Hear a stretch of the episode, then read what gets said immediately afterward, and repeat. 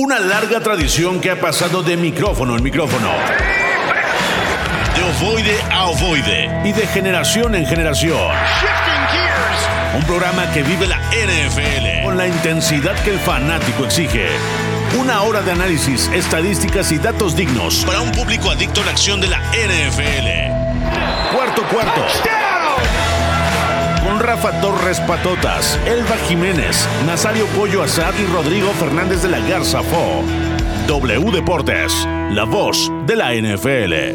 Hola amigos, ¿cómo están? Bienvenidos a una edición más de Cuarto Cuarto. Ya estamos en la semana 9 de la temporada. Como saben, ya se, se abrió el jueves, como todas las semanas.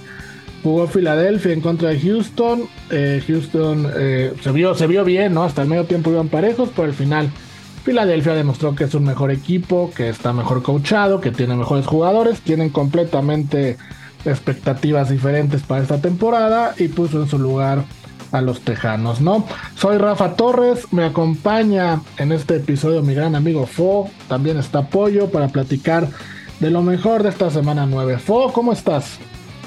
Todo muy bien, mi querido Rafa, aquí gustoso y emocionado de estar de vuelta aquí en el programa y pues, platicar más de una semana del NFL que está bastante, bastante interesante. Así es, y mi querido Pollo, ¿tú cómo estás? ¿Qué cuentas? Todo bien, Rafa. ¿Qué tal, Fo? ¿Cómo estás? El público que nos está escuchando. Todo, todo excelente. Y pues bueno, como ya hace unas semanas, recordarás, me andabas tachando de loco por decirlo de los Eagles del su 17-0, ¿eh? Y ahí van, ¿eh? Sigo pensando que estás loco, la verdad. no creo que pase, pero sí ahí van. Ahora sí, que no te lo puedo, te lo puedo negar, ahí van. Le ganaron a, a Houston 29-17 y, el calendario pollo, pues pareciera que, les favorece, ¿no? Sí, les sonríe bastante. En el horizonte de los que quedan, yo realmente solo veo un partido que pueden perder, que es contra Dallas. Entonces, tienen la oportunidad. ahí está. Es, dependerá de ellos. Sí, y sabes qué? Que en las mesas de discusión de, de Estados Unidos ya se está empezando a tocar así el tema en serio, ¿eh? ya, ya, ya hay hasta apuestas de si van a poder llegar a hacer, terminar la temporada invicto. Yo lo veo complicado, insisto, yo lo veo complicado, pero, pero pues hay que esperar a ver qué pasa. Pero bueno, vamos a platicar de los juegos que pensamos pueden ser los mejores de esta semana. Y empecemos con el de Miami, visitando Chicago, dos equipos que en el último día de trade hicieron un, par de cambios. Por Miami llegó Bradley Chubb linebacker que estaba en Denver, llegó Jeff Wilson, corredor que estaba en San Francisco. Y Chicago se desprendió de Roquan Smith, linebacker que es el líder tacleador, o es el líder tacleador de la temporada hasta ahorita con 83 tacleadas. Y eh, llegó Chase Claypool, el receptor de, Pittsburgh. Dos franquicias eh, que parece que están tomando caminos distintos. Miami 5-3, Chicago 3-5. Y en el horizonte de Miami fue ya después de estos cambios de la llegada de, Bradley Chubb y de Wilson, Tua se envalentó, ya dijo que pueden empezar a tocar temas de Super Bowl, que ellos no le tienen miedo a nadie y que la palabra no le asusta. Tanto así Miami para después de estos cambios ya es contendiente o, o Tua como que se, se envalentonó un poquito, ¿no? Ah, se malentonó bastante, mi Rafa. Yo creo que es que, mira, no, no, no es por hacer menos el trabajo de, Miami. Creo que han hecho para un primer eh, año de McDaniel algo bastante, bastante eh, digno de aplaudir, pero también creo que falta mucho y que queda un tramo muy importante. Lo, que hemos visto en la temporada de Miami sin Tua y, de Miami que, que, que suele jugar en, en campos diferentes de, más que campos, escenarios diferentes de presión. Yo creo que eh, la situación que ocurre con Miami es algo que todavía está por probarse. Es cierto, le ganaron en casa a los Bills de Buffalo por una muy mala gestión del, tiempo de parte de los Bills. Hay que, hay que ser muy sinceros, pero también creo que eh, lo de los Dolphins estaba funcionando muy bien en aquel entonces y sobre todo está sorprendiendo a más de uno. Y eh, el tener a Bradley Chubb, por supuesto que fortalece, pero la defensiva aún así no, un solo hombre no le va a dar toda la vuelta a lo que necesita un equipo como Miami. Miami, eh, o sea, es una defensiva la que eh, el ataque aéreo no ha sabido demostrar alguna supremacía verdaderamente tajante, algo que puedas decir, este sí es el equipo que no le pasa absolutamente nada. Eh, y, en el caso del ataque terrestre, pues también le, corren con relativa facilidad. Ahí es donde yo creo que va a aportar más Bradley Chubb, pero aún así no es como que vas a meter a 10 Bradley Chubbs más en el, en el equipo para evitar todo el ataque de los rivales. Y más cuando vas a volverte a enfrentar a Buffalo, vas a enfrentarte nuevamente a Nueva Inglaterra. Eh, este, y los mismos Jets también han sido una sorpresa, aunque no sé si con ellos ya jugaron dos veces, porque luego me, me cruzo un poquito en, los juegos. Pero yo creo que Miami sí es de considerarse, creo que sí pueden llegar a playoff, más no creo que vaya a ser ese equipo que vaya a tumbar los gigantes que se necesita para trascender en la conferencia americana. Pollo, regresamos a la conversación o a las conversaciones que teníamos al principio de temporada cuando hacíamos nuestros pronósticos y que decíamos de, con todos los cambios que había hecho Miami o sobre todo con lo de Tyreek Hill que sería un fracaso para muchos el no llegar a playoff e incluso para algunos no llegar a Super Bowl. Ahora con lo de Bradley Chubb, lo que dieron a cambio por él, lo de Jeff Wilson sí lo pondría en un segundo término pero ¿a qué está obligado Miami? Jafo nos dijo lo que él cree que puede pasar, pero tú, en un análisis general, ¿a qué estaría obligado Miami esta temporada? Miami la obligación realmente sería eh, calificar a la ronda divisional de los playoffs con, e, con esa inversión que tuvo, como tú dices. Eh, ronda de comodines, no pasar, o sea, no pasarla sería de cierta forma un, un fracaso, como tú dices, porque bueno, recordemos, eh, el, y digo esto a Fole le, puede doler un poco lo que voy a decir, pero para que veamos, o Trey Lance significó Tyreek Hill, Jalen Waddle y Bradley Chubb. Eso fue lo que hipotecó San Francisco. Eso ya luego los. Es una, fue un gran movimiento gerencial de, de Miami y creo que como mínimo tienen que llegar a ronda divisional esta, este, año y tienen que ganar un Super Bowl en los próximos, dentro de estos tres años, este periodo de tres años. ¿Tres años? ¿Ganar un Super Bowl dentro de tres años? A mí se me hace... No, no dentro de tres años. En este periodo de tres años. Este año el que sigue o en dos. Ajá. Hijo, a mí, a mí se me hace complicado, ¿eh? Con todo y esto se me hace complicado. yo lo veo complicado, pero es a lo que le están tirando. Si no, el proyecto no va a servir de nada. Nada va a servir haber pagado a, Bradley Chop, que le pagaron un montón y que creo que fue inmerecido, porque no era ni siquiera el tercer mejor linebacker de los Broncos. Cerca de 110 millones de dólares por eh, cinco años. Y 64 garantizados. Entonces, no, es una cosa pagaron de más.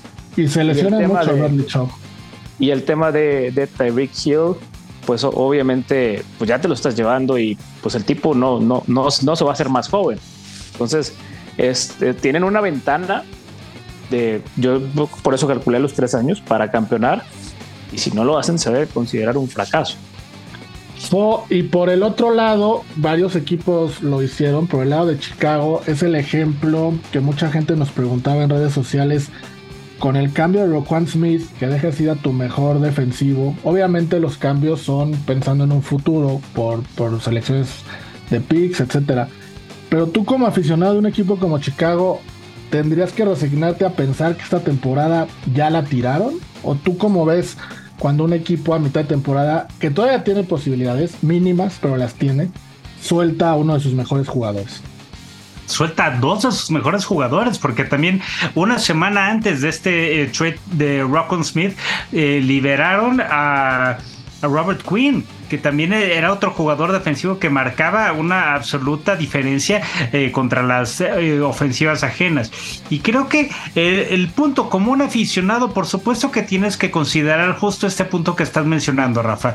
Yo creo que los Bears, incluso eh, lo, llegué a comentar en un grupo en el que compartimos aquí este, nosotros y, otros conocedores de NFL, y es que yo la verdad me, me cuestionaba demasiado el movimiento que hacían los Porque definitivamente estaban desechando por completo la temporada a nivel defensivo. Y si consideramos que la, la ofensiva de Chicago apenas empieza a mostrar un cambio, apenas empieza a mostrar como una verdadera amenaza si en algo se habían mantenido en los partidos era por esa excelente defensiva. Si te deshaces de dos de los mejores hombres es porque prácticamente estás viendo o estás apostando a que tu equipo se va a convertir en uno de los beneficiados por una de las primeras rondas que viene de los siguientes, eh, más bien del próximo draft.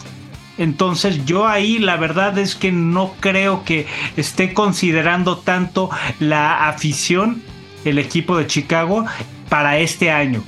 Para el siguiente y los dos próximos, yo creo que sí, y va a ser muy evidente el cambio, pero ahorita no. Aún, aún tienen a Eddie Jackson y a Jaquan Brisker, que son los que jugaron mejor contra Dallas. Pero bueno, yo también creo que Chicago ya tiró la temporada. Se me hace muy pronto porque están en una división 3-5, un récord de 3-5, pero están empacados con Packers. Minnesota les lleva 3 juegos, está 6-1. Pero vamos, está San Francisco con 4-4 peleando el comodín, no sé, creo que, creo que se van pronto. Pero bueno, regresando al partido, Pollo, Miami, Chicago. Eh, Miami en apuestas es favorito, e incluso siendo visitante. ¿Tú en Fantasy ves algo de valor en este juego? ¿Quién crees que se lo lleve? ¿Por dónde está la cosa? Mira, aquí opciones relevantes, pues obviamente Tyreek Hill y Jalen Waddle, los dos han sido muy productivos con, con Tua en los controles y bueno, y sin Tua también, la verdad. Eh, han sido una, un dúo espectacular de fantasy. Y del lado de Chicago, eh, Justin Fields es una muy buena opción. Eh, ¿Por qué? Porque bueno, hay seis equipos en bye, entonces uh, habemos muchos jugadores que no vamos a tener disponibles y la habilidad para correr de Justin Fields te da ese, ese plus. Justin Fields la semana pasada pasó para menos de 200 yardas y de todos modos por, por todo lo que corre y por todo lo que anota incluso a veces el por tierra, eh, es una opción fantasy top 12. Y en, el, y los corredores, creo que David Montgomery ya se está rezagando un poco, sí, pero Khalil Herbert es ya quien está tomando un poco más de jerarquía, a pesar de que es un comité y que está muy, muy, muy 50-50. Eh, la calidad de Khalil Herbert, que es mayor que la de Montgomery, ya, ya se está mostrando. Entonces es una opción un poquito más relevante. Bueno, pues ahí está lo de Fantasy. Vámonos a otro partido. Indianapolis Colts visita a los Patriots de Nueva Inglaterra. Este partido hace cinco años, seis años, no más, unos 10 añitos, no menos, ocho. Hubiera sido un super clásico, ¿no? Este clásico Manning, Manning en contra de Brady, que ya, que ya no está. Ahora vamos a ver a Sam Ellinger por parte de los Indianapolis Colts contra Mac Jones o contra quién sabe quién de parte de los Patriots. Qué difícil fue es hoy interpretar qué va a pasar con Indianapolis en la cuestión ofensiva, ¿no? Eh, tienes a, un coreback como Sam Ellinger, que tienes un juego para estudiarlo, su primer juego en la, en la NFL. Ya no está el corredor ofensivo Marcus Brady, ya lo corrieron también. Naheem Hines, el corredor suplente o el dentro de un comité, también ya no está. Entonces, si hay un reto importante para Belichick, que mira que sabe estudiar perfecto a los corebacks novatos, tiene un récord extraordinario en contra de ellos este debe ser uno de los más complicados, ¿no? Porque no hay mucho, mucho, mucho video que ver de lo que va a presentar Indianapolis. Y, te voy a agregar todavía un, eh, un tema bastante importante respecto al equipo de los Colts para este partido. No van a contar con Jonathan Taylor. Y el no contar con. Ya confirmado. Confirmado, confirmado. Jonathan Taylor no va a estar para este partido y si este jugador no está, entonces las opciones ofensivas se van a devenir por completo, a mi parecer, por supuesto, en que va a, vamos a ver a Sam Ellinger tirar demasiado. ¿Y por qué? Porque llegó, Zach Moss, ¿eh? en, eh, en, los cambios que hicieron, llevaron a Zach Moss, el que era sí. de Buffalo. Es cierto, pero Frank Reich declaró hoy, bueno, no hace unos días, más bien, que, que no, no, no, no va a estar a punto, o sea, no va a dar tiempo que, que se aprenda el, el playbook. playbook, no, imposible. Entonces va a ser Dion Jackson, el, el, corredor que ya suplió a, Jonathan Taylor en semanas anteriores. Y pues bueno, pues tampoco es, digo, sabemos que la defensa de los Patriots contra la corrida eh, es, es, complicada. Aaron Jones y AJ Dillon no, no, le pusieron, no le pudieron hacer mucho, Nick Chubb tampoco. Entonces, pues es tarea, tarea complicada para, para Jackson. Sí, sí va a estar difícil. Eh, Belichick ya se quitó la espina, ¿no? De, poder romper la barrera del segundo lugar en cuanto a victorias históricas con 325. Ahora sigue Don Shula que tiene 347. Y por el lado de la ofensiva de los Patriots, Pollo, van sin David Andrews, el centro que tiene protocolo de conmoción. Y Damian Harris parece que también no, no va a estar listo, ¿no? No, y, de, y Damian Harris además, ah, eh, eh, estando sano, ya perdió la, batalla con Ramondre Stevenson. Ramondre Stevenson ya fungió como el corredor principal del equipo, estando los dos totalmente sanos. Eh, entonces creo que ya, digo, era el último año de, de Damian Harris con, el equipo, no, no, no, se le, no, se le, no se le iba a extender. Y pues bueno, se, se fue dando la, sucesión natural en esa posición. Correcto. Fo, estabas dando tu, argumento, ¿no? De la ofensiva de Indianápolis. ¿Con quién te quedarías sabiendo eh, lo que ya comentó Pollo? También lo que estamos diciendo de la ofensiva de los Patriots. Un partido que se ve parejo. ¿Tú con, con quién sería tu favorito? Mira, yo creo que aquí, eh, y, sin querer especular demasiado, haciendo un análisis eh, a, priori e inmediato, ¿Cuál es el arma principal que van a tener los Colts? Michael Pittman. De ahí en fuera van a tener como una especie de reconstrucción. Y la otra carta que juega a su favor es que no conocemos a Sam Ellinger, pero por mucho que no conozcamos a Sam Ellinger, a menos que sea un Patrick Mahomes, que no creo que sea por muchos, muchos motivos, eh, eh, jugar contra un equipo de Bill Belichick que tiene eh, que acaba justo de alcanzar eh, la segunda posición como el coach con más victorias en la historia del NFL, que tiene una defensiva bastante sólida y que sabe cómo mantenerse en, el, en los partidos y, mantener al equipo a flote. Y además de todo con justo lo que decía el pollo, un Ramondre Stevenson que está corriendo muy bien el balón, con un Mac Jones que pues, tal vez lo conozcamos un poco más y tal no, todavía no termina de dar su, su mejor cara en la NFL, pero tiene, eh, cuando no está tan presionado, sabe hacia dónde tirar y sabe no arriesgar el balón. Entonces yo creo que aquí, sin aventurarme demasiado, los Patriots van a ganar y van a ganar pues con una tranquilidad relativa, no, no holgada, pero sí tranquilidad. E insisto, Bill Belichick, no tengo el dato aquí a la mano, pero tiene un récord impresionante cuando juega contra corebacks de primero y segundo año. Los destroza. Tiene más del 90% de sus partidos ganados. si no me equivoco, solo tiene una o dos derrotas contra esos. Sí, sí, sí, es una cosa de locos. Una cosa de locos cuando se enfrenta a chavitos ingenuos y nuevos en la NFL, ¿no? Los, los hace pedazos. Pero bueno, hay otro juego de, la misma división donde están los Patriots, que son los Bills en contra de los Jets, los Super Bills, que vamos, no, no, no los detiene nadie. Tienen una ofensiva increíble, creo que está por demás poner todos los números de todo lo que está haciendo Josh Allen y compañía esta temporada ahí en Buffalo. Y juegan contra los Jets, una, un equipo que para muchos está haciendo la sorpresa de la temporada, o una de las sorpresas de la temporada. Ya lo mencionábamos en episodios pasados y van por el liderato de la división. Buffalo tiene récord de 6-1, los Jets 5-3, a espera de lo que hagan Miami y Patriots, que están ahí pegaditos con 5-3 también y 4-4. Y de alguna manera, si los Jets quieren competir en este partido, creo que tendrán que hacer gala de su defensa, ¿no? Una de las mejores defensas de la liga, sexta en general, eh, comandada por CJ Mosley y por Quinn Williams. Vamos a ver cómo, cómo le va eh, Fo, pero vamos, puedes poner hoy en día a la defensa número 2 en contra de Buffalo y la distancia entre la ofensiva de Buffalo y la defensa número 2 suele ser abismal. No se ve en el, en el campo lo que normalmente vemos en las estadísticas. Por supuesto, y justamente ese punto que acabas de mencionar es bien importante, porque creo que hay algo muy importante que, eh, tomar respecto a este partido, y es que los Bills, más allá de, la marca que puedan tener contra el equipo de los Jets y los años que han eh, forjado este tipo de, de rivalidad, el dominio que tiene en los últimos años el equipo eh, de Josh Allen es verdaderamente abrumador en comparación a lo que pueda hacer un equipo como el de Robert Saleh.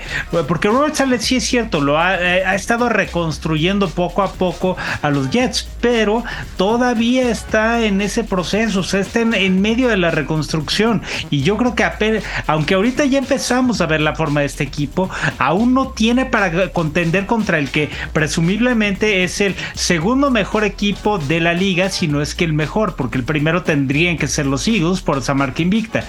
Y lo que yo pienso es que los Bills tienen un excelente plan de juego, eh, sobre todo en la ofensiva. Es muy equilibrado pese a que pareceríamos... Eh, ver solamente a Josh Allen tirar eh, todo el tiempo a Stephon Diggs, a Gabe Davis, a Dawson Knox, etcétera, etcétera, los mismos corredores como Devin Singletary, creo que es muy diferente eh, la, prioridad y el, balance de juego que lleva, porque lo mismo vemos a Josh Allen correr el balón que entregar eh, eh, para corridas de Devin Singletary e incluso ahorita que ya van a contar con Aim, con Hines, creo que van a tener una especie de navaja suiza muy muy interesante que en el momento en el que se adapta a estos Bills va a ser una de las armas de fantasy y yo creo que ahí Pollo puedes ayudar a desmentir si yo estoy equivocándome, pero estoy casi seguro que Heinz va a convertirse en una de esas armas muy, muy eh, eh, sorprendentes. sorprendentes. y, sumar pollo antes de que, de que contestes lo que te pregunta Fo. El partido pasado de los Jets perdieron contra tus Patriots y hicieron ver muy mal a Zach Wilson, ¿no? Le, lo interceptaron tres veces, le rompieron la racha de cuatro partidos consecutivos que tenían los Jets y estos partidos divisionales, entrando noviembre, son los que un equipo contendiente a playoffs tiene que ganar. Y, los Jets se vieron muy mal contra los Patriots. Y ahora les toca a Buffalo. Eh, sumado a lo que te preguntó, a lo que te preguntó Fo, tú ves a estos Jets ahora sí como que ya hasta aquí llegaron y, se acabó, ya viene como ahora sí la, bajadita y van a acabar otra vez sin playoff. Totalmente. La temporada de los Jets se terminó en la jugada que Brice Hall se lesionó contra Denver. ahí se acabó. ahí se acabó la temporada de los Jets, porque bueno, Brice Hall era el motor de este equipo, era la, identidad de, por tierra que, tenían los de Robert Saleh. Y bueno, ya vimos lo que fue contra los Patriots. O sea, los Patriots apostaron eh, bien apostado a que Zach Wilson intentara ganarles. Y Zach Wilson no te puede ganar un partido, menos contra un equipo eh, contendiente, si no pudo contra los Patriots, que, que son un equipo de, de, medianía, de mediocridad en la liga actualmente. Entonces no, no tiene nada que hacer con los en el playoffs, mucho menos en esta conferencia americana que es una bestialidad y, y menos contra Buffalo. O sea, por algo es, es, es el local con más favorecido desde el 2007 en el tema de, las apuestas. Los Jets son 11.5 de, de puntos a favor que les están poniendo porque se, espera que, que Buffalo los aplaste, que sea una diferencia de, 20, 25 puntos. Sí, y nada, nada que ver pensando en que es el número uno contra el número dos de la división, ¿no? Sí, no, no, no, no parecía en absoluto. Eh, lo están viendo como el favorito a ganar el Super Bowl contra, contra un equipo en reconstrucción. Y nada, es el análisis. y nada más para ponerlo en contexto, en números, Buffalo tiene un diferencial de puntos de más 105 y los Jets uno de más 17, ¿no? Entonces, pues sí, se espera una, un, partido muy cargado de Buffalo. Adelante, Fo. Eh, justo, lo, justo lo que están eh, diciendo, un poco reiterarlo, y creo que el punto es que estos Jets eh, tienen muchísimos puntos flacos, sobre todo en el quarterback. Yo sigo sin entender que Zach Wilson, y digo sigo sin entender porque incluso lo tengo como reserva en un fantasy, pero qué lujos, qué lujos, qué lujos. Sí, es que, no, pero es que Zach Wilson es un mariscal de campo que no termina de dar el salto, no termina de mostrar una evolución. Por ejemplo, Trevor Lawrence, que fue justamente la selección top del año pasado y que fue el el mariscal de campo, eh, que también le tocó la reconstrucción de su equipo, estamos viéndole un poquito más de solidez. No quiere decir que le estemos viendo la mayor calidad, pero hay un salto evolutivo mucho más notorio por parte de, Trevor Lawrence, a diferencia de Zach Wilson. Y Zach Wilson, además de todo, ha contado con una cantidad de lesiones. Eh, pues considerables, tal vez no, no sean tantas en cantidad, pero sí son lo suficientemente extensas como para quitarle ese tiempo eh, en el campo que es el que termina por minar eh, la evolución de su juego justamente como profesional. Bueno, y no quiero asustar a los aficionados de los Jets, pero si los Jets pierden contra Buffalo, que hay muchas probabilidades, Miami le gana a Chicago, que ya dijimos los tres que lo vemos viable, y los Patriots le ganan de Anápolis, los Jets amanecen el lunes como último lugar de la división. Así de fuerte. vuelven a su realidad. Exactamente. Así de fuerte de una, de una semana a otra la de los Jets. Vamos. A... Jiménez resucitó en voz del, no, pero hay, que darle, hay, que darle, ya su mérito antes de cerrar a, la, división, a la, a la AFC East. Oye, pues esto, con estos récords, cualquiera de estos podría ir compitiéndole a Baltimore por el, por el liderato de la AFC North. Ah, también es una división fuerte. Sí, sí, sí. Fíjate, eh, lo dirán en broma, pero esta división y del este de la Nacional, yo creo que muchos las teníamos catalogadas como que iban a ser muy malas. Y están siendo bastante competitivas. A diferencia de otras que pensábamos que eran mejores. Allá, por el viejo oeste. Otras que, eran lo mejor de la historia. Exactamente. Vamos, vamos a la primera y única pausa del programa y regresamos porque aún tenemos que platicar de Seahawks y Arizona, que Arizona se juega la temporada en tres semanas. Ahorita les contamos por qué. Turnover y hay cambio de estrategia en el terreno de juego. Volvemos a cuarto cuarto en W Deportes. Bueno amigos, estamos de regreso eh, después de, esos llegues que le dimos a la división oeste de la conferencia americana que esperábamos iba a ser de las mejores y la verdad nos está decepcionando bastante y entraremos en ese tema. Ahora vamos a platicar un poquito de un juego de la división de la conferencia nacional de la división oeste también entre Seattle y Arizona. Otro equipo que yo creo nos está sorprendiendo a todos. Seattle Seahawks con récord de 5-3 eh, como líder arriba de San Francisco de los Rams a principio de temporada se veía casi imposible. Y Arizona, uno que posiblemente nos esté defraudando con récord de 3 y 5. Antes de ir a la pausa les comentaba que Arizona va a entrar en un, perdón, si Arizona va a entrar en una racha de tres partidos consecutivos donde prácticamente se va a jugar la temporada. Este contra Seattle es el primero y los otros dos es Rams y San Francisco. De no ganar los tres o de ganar uno, prácticamente Arizona le estaría diciendo adiós a toda probabilidad de, clasificar a playoff. Entonces, ahora arranco contigo, Pollo. Eh, Arizona, vamos, eh, se juega en este partido contra Seattle una parte fundamental para el resto de la, de la temporada. Ya está de Andrew Hopkins, Kyler Murray medio ahí va mejorando, pero al final del día Apenas han ganado un partido en casa de cuatro que han jugado. Y en la división no han ganado ninguno. Están 0-2. Sí, efectivamente, este partido es prácticamente todo, todo para, para Arizona. Eh, y el tema sobre todo, pues es partido divisional, entonces básicamente pues les cuenta doble porque el, récord de el desempate suele ser los partidos divisionales. Tiene que demostrar aquí pues si quieren aspirar a cualquier cosa, me, atrevería a decir, si Cliff Kingsbury quiere conservar su trabajo, tiene que ganar el domingo. Otra, otra, es que este pollo si eres muy, muy exigente. No, oye, Rafa, a ver, ¿cuántos años tenemos ya dándole oportunidad a Cliff Kingsbury, a Kyler Murray? Eh, este, este proyecto de, de, Arizona, ¿cuánto más lo vamos a esperar? O sea, le llevaron a DeAndre Hopkins, llevaron ahora a Marquis Brown, han estado contratando a como ha querido Cliff Kingsbury y para que no tengan ni siquiera un récord de arriba de punto 500. Ah. Sí, sí, sí, sí, sí, está complicado.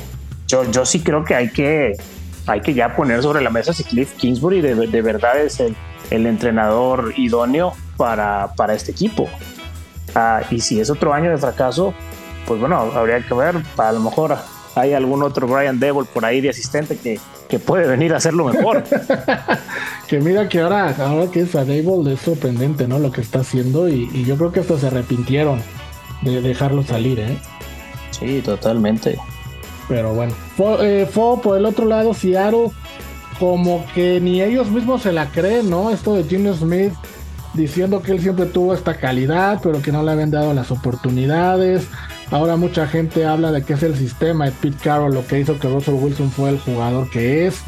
Vamos, eh, si Seattle sigue siendo una incógnita y, insisto, se juega a este tema con, con Arizona. ¿Tú cómo ves a los Seahawks? ¿Les creemos? ¿No les creemos? San Francisco así está más que cargado que antes con lo de Christian McCaffrey. ¿Cómo ves el juego? Bueno, primero, mi Rafa, yo me llevaría aparte el tema de San Francisco, entrando directamente al tema de estos Seahawks. Yo creo que los Seahawks son una realidad, pero también es una realidad que eh, por tanto trabajo, por tanto esfuerzo que tengan, no les va a bastar para llegar a las instancias finales. Y no hablo del playoff, yo creo que sí llegan al playoff, pero no creo que vayan a trascender más allá de una ronda eh, de comodín. Y lo que creo es que este, estos Seahawks, eh, además de ser un excelente equipo por el cocheo, es que eh, eh, lo de Gino Smith es es una cuestión de paciencia y de aprender, de sentarse, de, ser lo suficientemente humilde para entender, no estoy teniendo la calidad que, me están exigiendo las franquicias, voy a aprender y estuve aprendiendo por varios años eh, las espaldas de Russell Wilson y hasta que tuvo la oportunidad para demostrar que, lo, que era el mariscal de campo titular, lo está demostrando con creces. Creo que en el caso de Russell Wilson ha tenido una... Eh, ahí ha tenido como un bajón brutal de calidad de un coach pues que de alguna manera podríamos considerar élite como podría ser Pete Carroll, porque sí, sí tiene estos factores para ser considerado de tal manera, a, eh, eh, a, lo que tendría con una persona como Nathaniel Hackett. Y creo que es muy evidente este salto de calidad que, que padece Russell Wilson. De Wilson esperaban que diera este este brinco casi casi de tener un head coach como coreback en el campo. Y pues la verdad es que Wilson, por, mucho por mucha calidad que tiene, pues sí necesita este apoyo de un head coach. Y por el otro lado, estamos viendo que un Pete Carroll no se le terminan los recursos porque conoce y le gusta trabajar con gente joven y, creo que es esa la mayor virtud de los Seahawks. Y la razón por la que creo que este equipo también va a caer en las instancias ya de playoff. Y e incluso me atrevo a decir que no van a ganar la división al final. Pero es porque creo que al final eh, Cliff Kingsbury va a encontrar la manera esta semana en particular de darle la vuelta y ganarle este partido a los Seahawks. Y posteriormente los Seahawks van a mantenerse como segundo lugar eh, pero no va a ser lo suficiente como para poder tumbar a una de las cabezas de, las divisiones restantes en la conferencia nacional. Yo creo, y se los digo desde ahorita, que Seattle no va a llegar a playoff. Yo creo que Seattle se va a quedar en el camino, viendo su calendario es bastante complicadito. Y yo no creo que Gino Smith sea la persona que creemos que está haciendo. O sea, esa es mi, mi perspectiva. Pollo. Pero es que, es que, perdón que te interrumpa ahí, mi Rafa, pero es que el coaching de, de Pete Carroll ya lo hemos visto antes y, recordamos también la temporada en la que eliminan a Washington. Que, oh. dime. Es mi pronóstico. Ah, bueno, tienes toda la razón. Respétalo. Yo lo respeto. Me, me emocioné, me emocioné, me emocioné, me dejé llevar. Mira, va, va a Arizona, recibe a Tampa y a los Raiders, va a Rams, recibe a Carolina, va a San Francisco, recibe a Kansas City, va a los Jets y recibe a los Rams. De esos partidos yo creo que máximo gana tres. Con ocho victorias en la nacional no creo que te alcance para colarte a playoff. Híjole, es que yo creo que los partidos contra los Rams sí los gana. Ah, bueno, pues ese es tu pronóstico. Sí, sí, sí, bueno, pero van a llegar en la tablita las últimas semanas. A ver, sí. A ver qué. Pero tú, por ejemplo, Pollo, imagínate que llega en esa tablita y de los últimos cuatro partidos es San Francisco, Kansas City, Jets y Rams. Suponiendo que San Francisco y Rams también están en la misma tablita, ¿no? Sí, no, ahí, a ver, el, mejor escenario para ellos ahí es un 2-2. O sea, 1-3 sería lo normal. Exacto.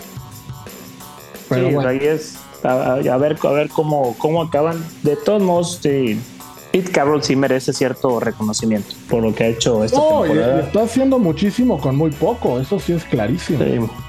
Y sobre todo explotando talento joven. Eso es lo más sobresaliente de los Seahawks. Yo, creo que los Seahawks están teniendo éxito un año antes del que tenían ellos mismos calculado. Este, pero bueno, vamos a ver. Ese es mi pronóstico. Fo piensa que van a ser campeones del Super Bowl. Vamos a ver si sí. No, ¿qué pasó? No, no bueno, tampoco, tampoco. y, unos que sí ya fueron campeones del Super Bowl y seguidos fue Tampa y los Rams, los últimos dos campeones. Se enfrentan este domingo cuando los Rams visiten a Tampa en dos de los que son dos de los equipos que yo creo más nos han decepcionado los dos, yo creo que nunca nos imaginamos que iban a tener récord de menos 500 en porcentaje en la semana 9. Y ninguno de los dos hizo un cambio importante en este trade line, pollo. Entonces, los Rams con 3-4, eh, ya estamos platicando de su división. Del lado de Tampa, pues ahí van, ¿no? Están aprovechando una división también mala, la verdad, muy, muy, muy mala. Están atrás de Atlanta, que tiene récord de 4-4. Pero vamos, ninguno se ve como el equipo potente que esperábamos, contendiente a Super Bowl. Y hoy sí se ven como equipos que igual y ninguno de los dos eh, llega, ¿no? Sí, es, muy drástico lo que se está viendo con estos dos equipos. Me preocupa aún más el tema de los Rams, porque, bueno, Brady, el tema de Tampa, la, división, de cierta forma, eh, pues bueno, está Carolina y está Atlanta, pero pues es un caso similar al de Seattle, el de ellos. Entonces probablemente se caigan y calendario, etcétera. Entonces Tampa creo que sí lo vamos a ver en los playoffs eh, con todo y todo. No, no, no como contendientes, sino más bien pues ya como uno de los equipos que calificó y punto. Eh, pero el tema de Rams sí, sí me preocupa aún más. Yo esto, a ver, yo entiendo, ellos hipotecaron todo por el Super Bowl que ganaron en, en, en enero, febrero. Este, entonces, ok, es válido, es una estrategia válida saber que pues probablemente puedan entrar en un limbo de varios años, como le ha pasado a muchos equipos. Porque, a ver, tiene un desastre con el tema del vestidor. K-Makers, ¿no? nadie aceptó tradear por él. Eh, no, no, lograron acomodarlo, entonces ahora ya lo tienen de regreso. Eh, ya lo tienen de regreso y pues tienes ahí un jugador en el, en el vestidor que pues tiene, tuvo problemas con McVeigh Luego volvemos a que Stafford sigue tocado. Ahora hasta Cooper Cup está un poco lesionado. Allen Robinson llegó a ser un fantasma. Nos están jugando con su cuarto centro de, en, la línea. Lo de Cam Makers también, sí. Sí, es, Es, un, es, una tormenta perfecta para fracaso y además no tienen picos. No, y otra que, le, como bien dice Pollo, que les había venido funcionando todos estos cambios, todos estos trades. ¿Qué onda, Fo? ¿Qué onda, Fo? ¿Qué es bailar o qué? Este. Un poquito, estoy de. Hubo, es que le están mandando unas llamadas a Fo para pasarles información confidencial, pero bueno. Eh, les decía, de los Rams hubo varios intentos de llevarse a, Brian Burns de Carolina, el, el pass rusher, ofreciendo picks como están acostumbrados y los rechazaron. Carolina les dijo que no. Entonces, este modelo de negocio también como que los otros equipos ya lo vieron y ya no están tan favorable en contra a favor de los Rams de estarles dando jugadores, ¿no? Entonces, fue eh, pues un partido en el papel pintaba muy bien, ahora no lo es tanto. Tampa ha perdido cinco de sus últimos seis juegos. incluidos derrotas contra Pittsburgh, contra los mismos Panteras de Carolina. Eh, ¿Tú cómo ves el partido? ¿Quién crees que se lo lleve? Yo creo que es más probable que por la disponibilidad de talento en el campo va a llevárselo el equipo de Tampa.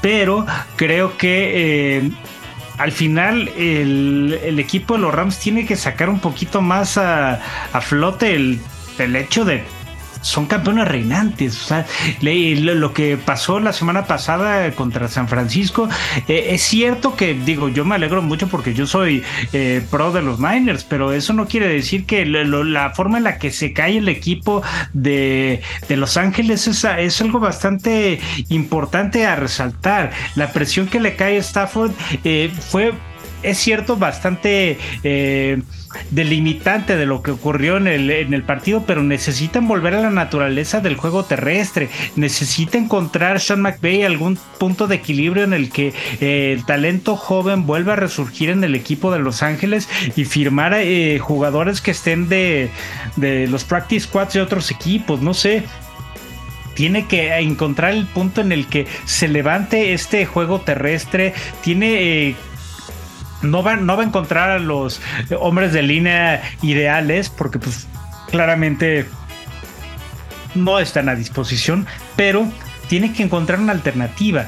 Y es que no puede ser tan endeble o tan dependiente de Cooper Cup es ofensiva.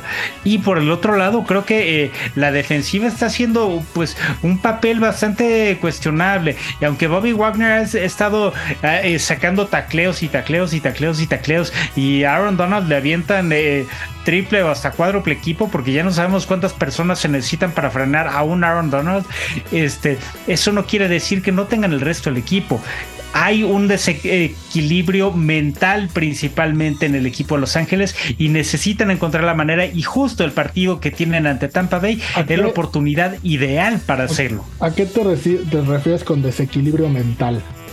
Pues, eh, desequilibrio mental, eh, que no se malentienda como una eh, como un insulto, porque no va por ahí. Por el contrario, es un desequilibrio en el que es como si el equipo estuviera totalmente desconcentrado y empiezan bien y de repente se caen y se caen muy fuerte, se cae bastante notorio eh, eh, tanto la manera en la que gestionan el partido hasta las alternativas para eh, reformular el inicio del cotejo. Creo que este equipo está en, un proceso que, que mentalmente les está perjudicando en el partido. Bueno, pues va, ok. Pollo, yo creo que estos dos equipos a principio de temporada jalaron mucha gente para el fantasy, ¿no? Veías a los Rams, veías a Tampa, todo el mundo a Stafford, a Brady, a Fournette, a K-Makers, a, los a Godwin, no sé. ¿Hay algo importante, eh, rescatable para este partido que recomiendas en cuestión de fantasy de ofensiva estos dos? Sí, no, a ver, bueno, vamos a, dejar claro que, por ejemplo, del lado de Tampa, las opciones fantasy siguen siendo muy sólidas. El, tema con Mike Evans, bueno, es una, es una garantía. Eh, Chris Godwin también es una opción bastante sólida. Y Leonard Fournette, al final del día, tiene cuatro de los últimos cinco touchdowns de, Tampa. Entonces, eh, eso, son opciones bastante sólidas. Obviamente, Brady, sin ser ya eh, el quarterback de high-end que, queríamos o que pensábamos, como fue el año pasado, que fue el, el, segundo que más puntos hizo, eh, pues ya no lo es. Pero bueno, probablemente sí es dentro de los mejores 10 o 2, entonces lo sigues usando. En donde es ya terrible el asunto, sí es con los Rams. Ahí con los Rams, pues fuera de Cooper Cup, no hay nadie. No hay nadie que puedas usar con, con una certeza en tu alineación. Y hubo muchos que nos quemamos drafteando a Allen Robinson, por ejemplo, al mismo Matthew Stafford. Yo tengo a K-Makers, imagínate. A K-Makers, que se diga. Entonces, o sea, en el del lado de los Rams sí, sí pegó muy duro en el tema del fantasy. Tampa lo ha podido sobrellevar un poco más. Bueno, pues ahí está, está ese partido. El domingo por la noche, terminando este que estamos platicando, Tennessee eh, visita a Kansas City. Dos equipos, volvemos al tema de las estadísticas. Que si tú ves los números, pues Tennessee es, tiene récord de 5-2, va en primer lugar de su división. está invicto en su división, en la conferencia 4-1. Del lado de Kansas City tiene un récord de 5-2. En la división también está 2-0. En la conferencia va 2-2. Tiene mejor récord Tennessee en ese aspecto. Pero cuando los pones a jugar y los enfrentas, pues parece dos cosas completamente diferentes a los que los números nos dicen. Sí, totalmente. Yo, eh, híjole, es que está muy mal lo que voy a decir, porque yo como espectador, claro que ahí no lo hago ni como analista ni, ni, en otro aspecto, yo no le tengo confianza a los Titans, porque sé que es un equipo que van a ¿eh? Yo creo que nadie es que hay mucha gente que, de, que por el contrario apuesta mucho porque los Titans vayan a dar sorpresas y, por ejemplo yo he visto mucha gente, incluso expertos de NFL, porque me gusta mucho ver el canal del NFL, eh, que apuestan a que los Titans se van a llevar este partido. Y la verdad es que yo no creo que eso vaya a pasar mucho menos en el Arrowhead y todavía menos dependiendo estrictamente de un nuevo coreback, porque también, eh, o, ya regresa Ryan Hill, porque la verdad es que ya regresa, ya regresa. Bueno, eso es, tampoco me parece la, gran garantía, pero, pero creo que da un poquito más de certeza. Y eh, depender de Derrick Henry, pues es algo que funciona muy bien cuando tienes a Texans enfrente, no cuando tienes a Kansas City. Pero Aunque les corras muy bien. Pero lo, normal en, en, Tennessee, o no sé tu pollo, perdón, cómo lo veas, es tener una temporada aceptable, bastante aceptable, y en playoffs no cumplir. Vamos, es lo que normalmente pasa con Tennessee, ¿no? Lo raro sería lo contrario, que en playoffs cumplieran, pero ya han llegado como número uno, sembrados número uno, y ya en el playoff les han dado unos bailes espectaculares. Tú, tu pollo, perdón, como, como experto analista de, NFL, ¿cómo ves este partido de Tennessee en contra de Kansas? No, yo creo que, mira, lo va a ganar Kansas. Y el tema con Tennessee para este año, yo creo que, vaya, sabemos que sus números también están muy condicionados por la división en la que está jugando. A ver, si tú, yo enfrento a los Texans, a los Jaguars, a estos Colts dos veces al año, pues ya tengo seis ganados.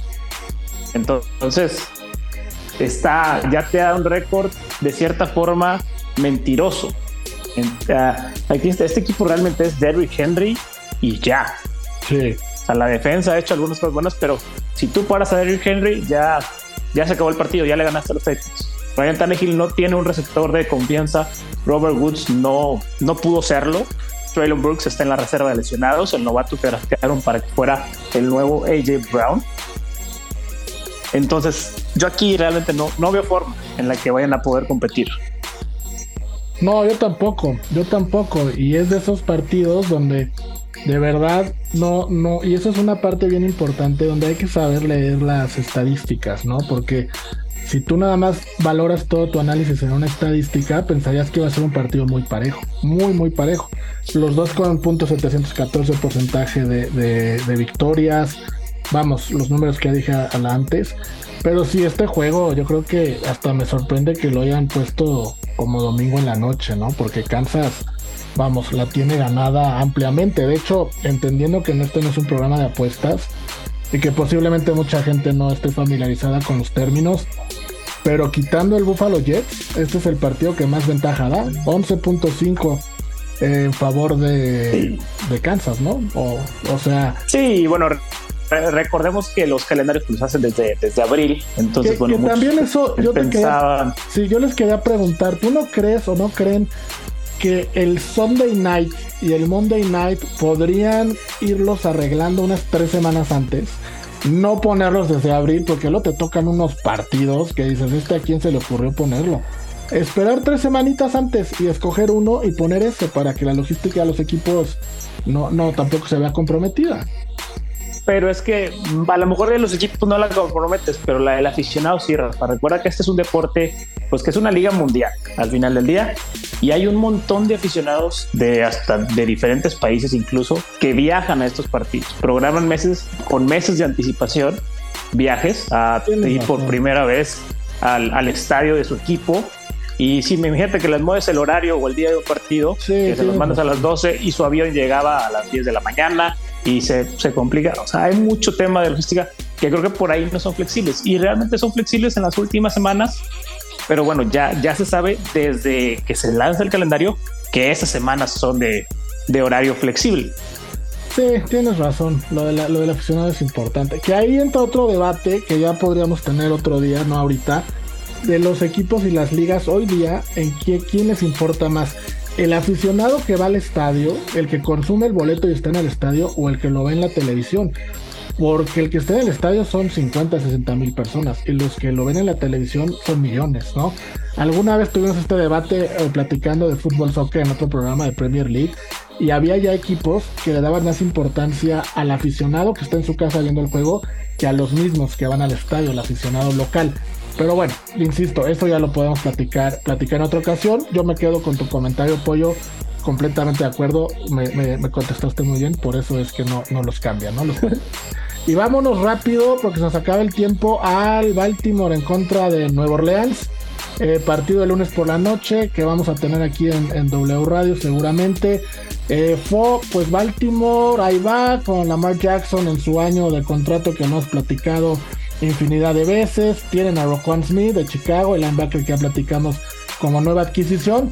Y del lado de Nueva Orleans, pues se cumplió lo que muchos ya imaginábamos, ¿no? Que Michael Thomas se retira de la temporada, ya no puede seguir, prácticamente para mi gusto está dándole un paso al costado a su carrera. No creo que regrese a ser el jugador estelarísimo que habíamos visto en temporadas pasadas. Por la lesión, porque ya no está Drew Brees, porque ya no está Sean Payton, por una infinidad de cosas. Y del lado de Baltimore, pues ahí van, ahí van, poco a poquito. Y si Lamar Jackson sigue jugando así, pues están para hacerle partido a quien sea, ¿no? Sí, pero aunque guardando un poco las proporciones, no, no es por comparar el talento, pero creo que los Ravens también perdieron a un receptor muy importante en Rashad Bateman por el resto de la temporada y creo que ambos equipos en cuestión de blancos para sus mariscales de campo, pues perdieron a jugadores que son... Eh, pues bastante relevantes. Ahora, en el caso de las eh, oportunidades de trascender, definitivamente quien tiene la oportunidad de hacer cosas importantes es el equipo de Baltimore, porque tiene mucho más posibilidad de llevarse su división, a diferencia de lo que está pasando con los Saints, porque los Saints, aunque no están tan lejos de, del liderato de su división, tampoco creo que les vaya a mantener muchísimo ese ritmo, porque eh, carecen de la pieza angular o más bien de la piedra angular de cualquier ofensiva que es el mariscal de campo y es que aunque Andy Dalton pueda tener buenos partidos sigue siendo Andy Dalton y por el otro lado Jameis Winston pues es el mismo punto nada más que en, en otra posición o con diferentes aptitudes. Pero, Winston ya está, va a jugar este fin de semana. Yo tenía entendido que, que aún no estaba listo, ¿no? No, pero eh, eh, eh, digo, estoy mencionando como las alternativas que tiene como mariscal de campo el equipo de Nueva Orleans.